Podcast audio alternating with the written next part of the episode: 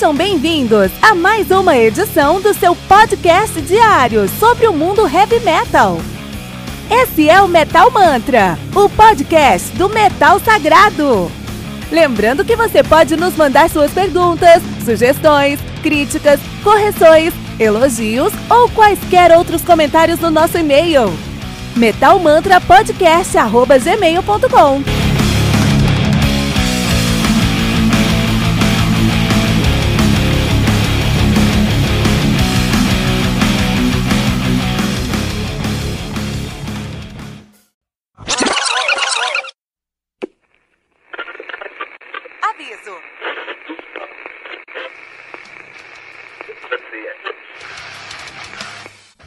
começar, avisamos que todo o conteúdo do Metal Mantra é Creative Commons. Por isso, músicas, links e podcasts citados nesse programa estão na descrição desse episódio.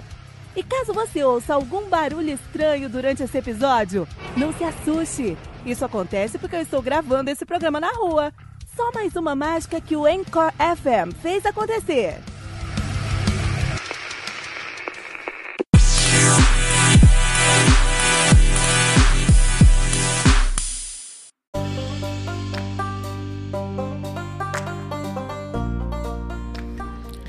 Incauda Venenum do Opeth, álbum lançado no dia 27 de setembro de 2009, também conhecido como Hoje, isso mesmo, esse álbum foi lançado hoje, e esse meia-noite, esse review da série meia-noite, e 5 minutinhos, meia-noite e 5 minutinhos estão lançando esse álbum aqui, que é porque aqui no Metal Mantra é trabalho.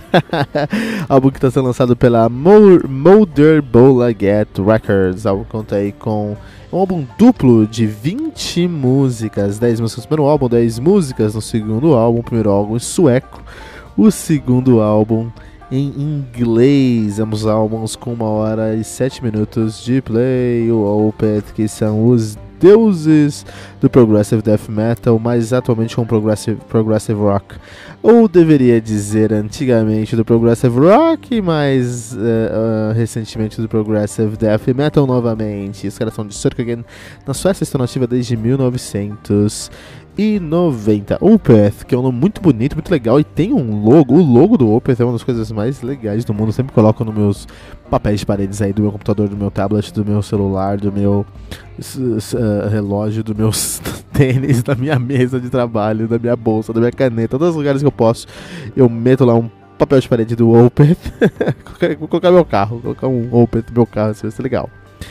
É, e é um nome, né? Esse nome vem de um livro, um romance chamado Sunbird, que Sunbird, de um autor chamado Wilbur Smith. E nesse livro, esse nome significava, podia ser traduzido como a Cidade da Lua, que nome bonito, né? Mas aí tinha um outro, um outro, um outro uh, grafia, era O-P-E-T, Opet, como muitas pessoas chamam aqui no Brasil. Você gosta de Opet? Então Opet, né? Era o nome original, mas a realidade da banda aqui se chama Opeth, né? Os caras têm uma carreira aí muito bem sucedida, muito discutida também, né?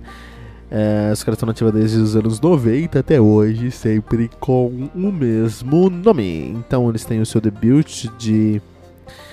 Uh, peraí que sumiu tudo aqui pra mim. Os caras têm o debut deles aqui, né?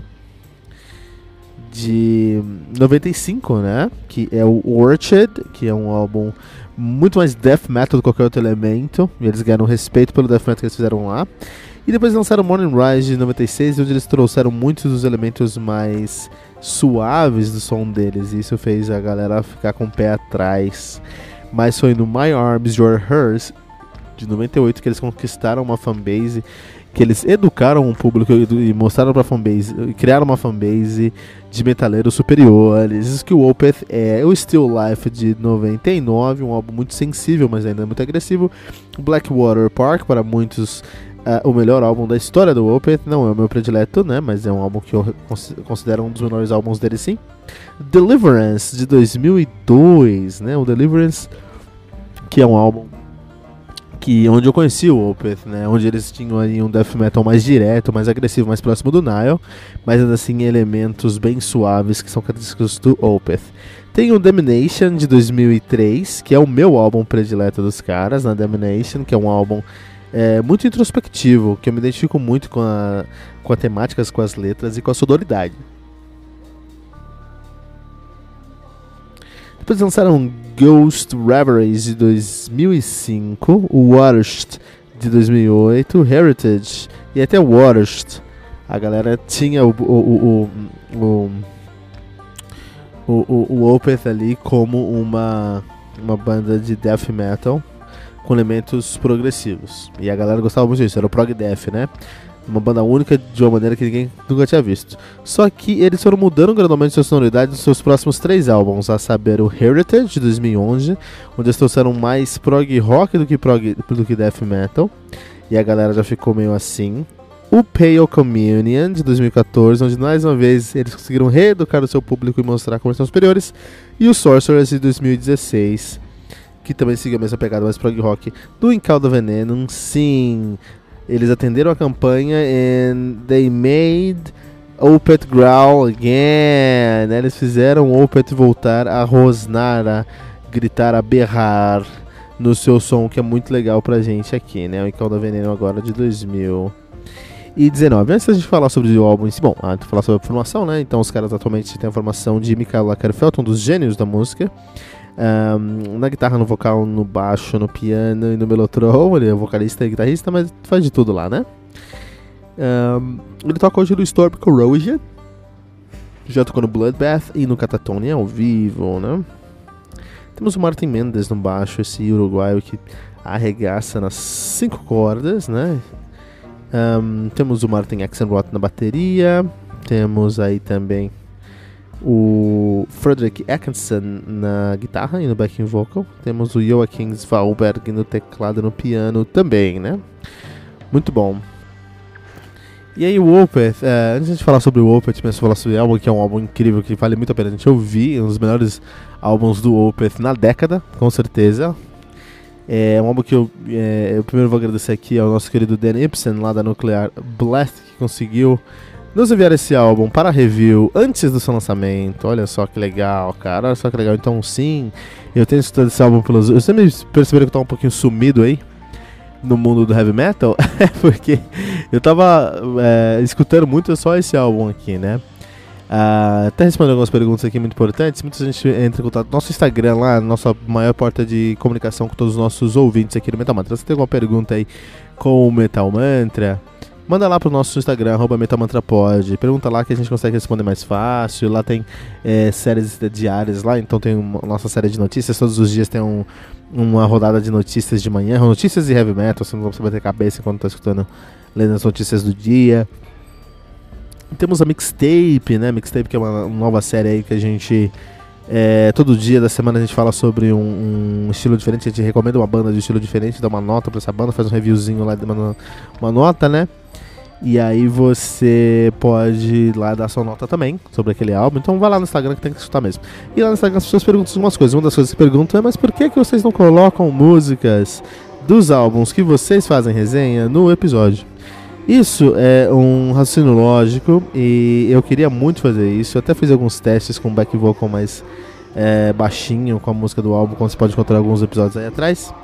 Mas a grande realidade é que hum, Uh, nós respeitamos muito o heavy metal e os artistas gente, e nós não queremos que é, violar direitos autorais. A gente tivemos muitos problemas com podcasts passados. É, um abraço aí pro senhor Thomas Youngblood do Camelot, um abraço pro senhor Lazarus do Metallica, por uh, copyright infringement, né? E uh, nós não queremos, nós não queremos ter esses problemas novamente e no final, no final do dia a gente não quer desrespeitar o artista que tem seu trabalho ali exposto, né? Então, ah, Kilton, mas todo mundo faz na Podosfera? Metal Mantra não é todo mundo, Metal Mantra tá aí. Na, a, não é todo mundo que lança aí 400 episódios em menos de um ano, né? Então Metal Mantra tá aí a ponto de valorizar o heavy metal. Então a gente, nós não colocamos na, aqui no álbum, no nosso episódio, nós não colocamos músicas dos nossos artistas, nossos uh, reviews.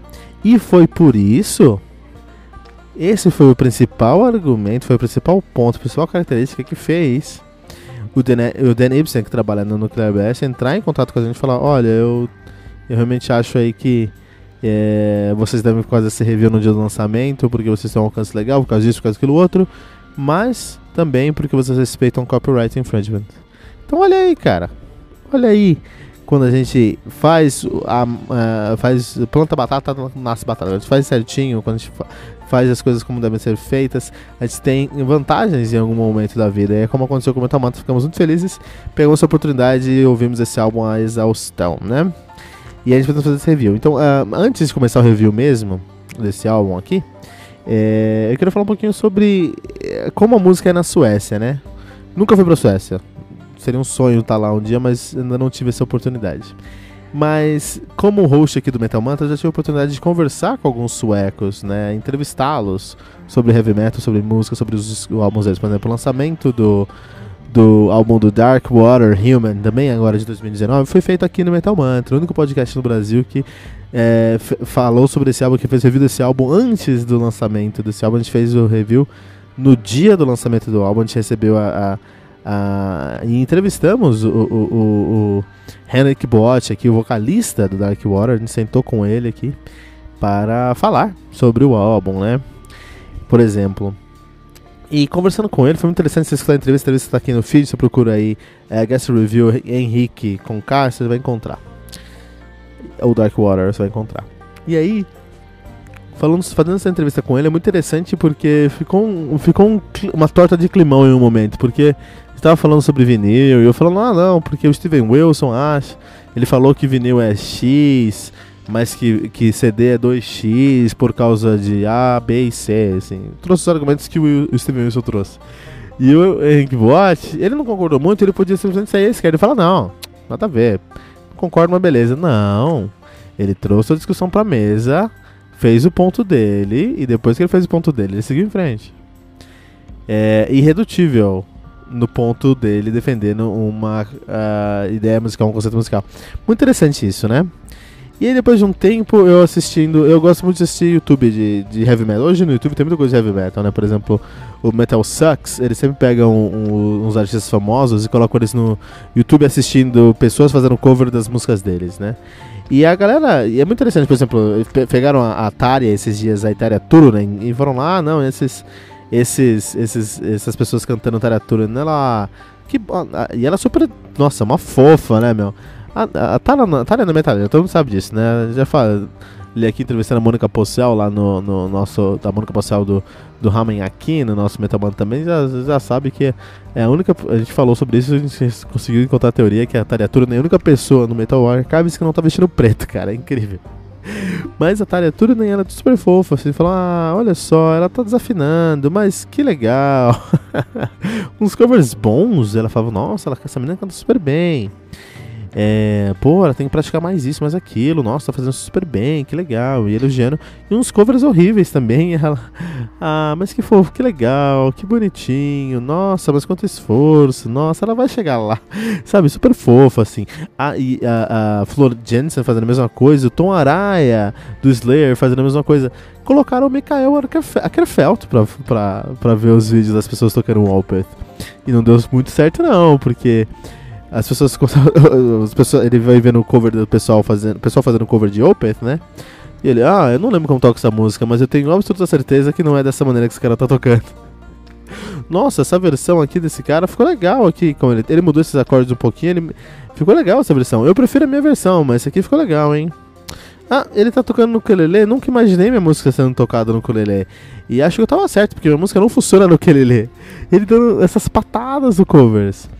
E aí eu tenho uma teoria aqui no Metal Mantra que o sueco leva a música muito a sério. Como, assim como o futebol está para o Brasil, como a música, o heavy metal está para o sueco. O brasileiro não. O brasileiro não consegue levar desaforo para casa futebol, não, hein?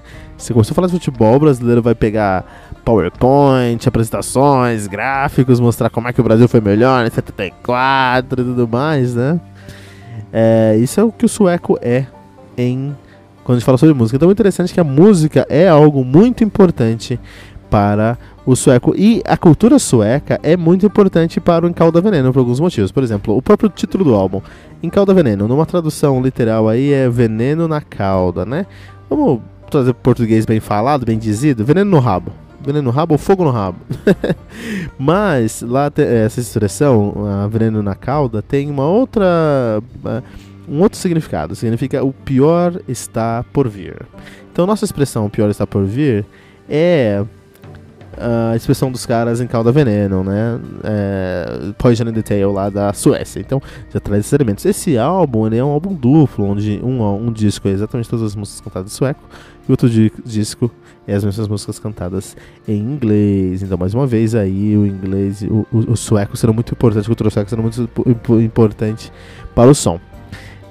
Um, depois de tudo isso, a gente pode falar que esse álbum é um álbum mais revigorante do Opeth na, nos últimos 10 ou 15 anos aí, né?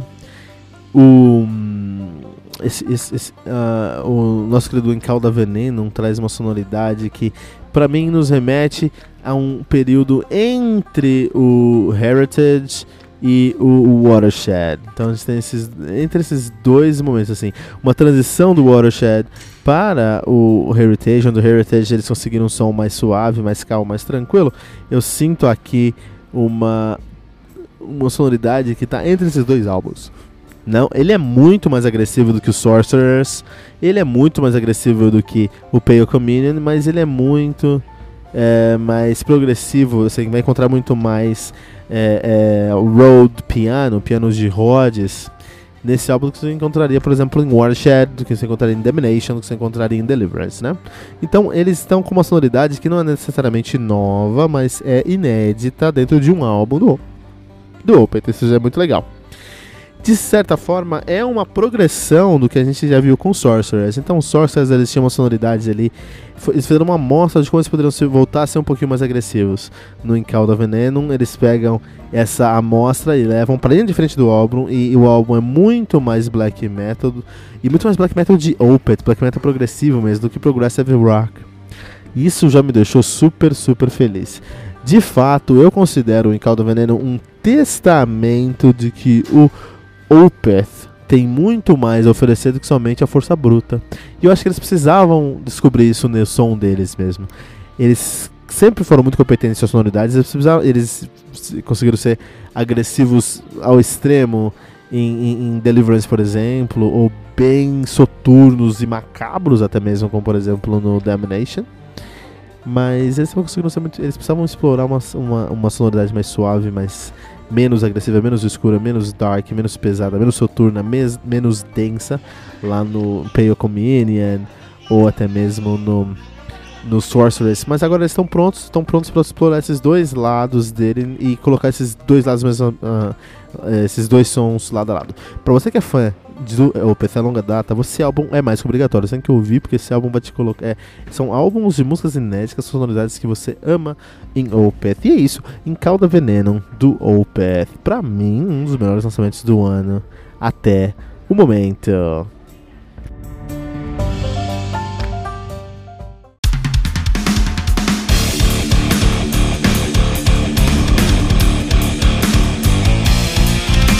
Você ouviu mais uma edição Metal Mantra, o podcast do Metal Sagrado.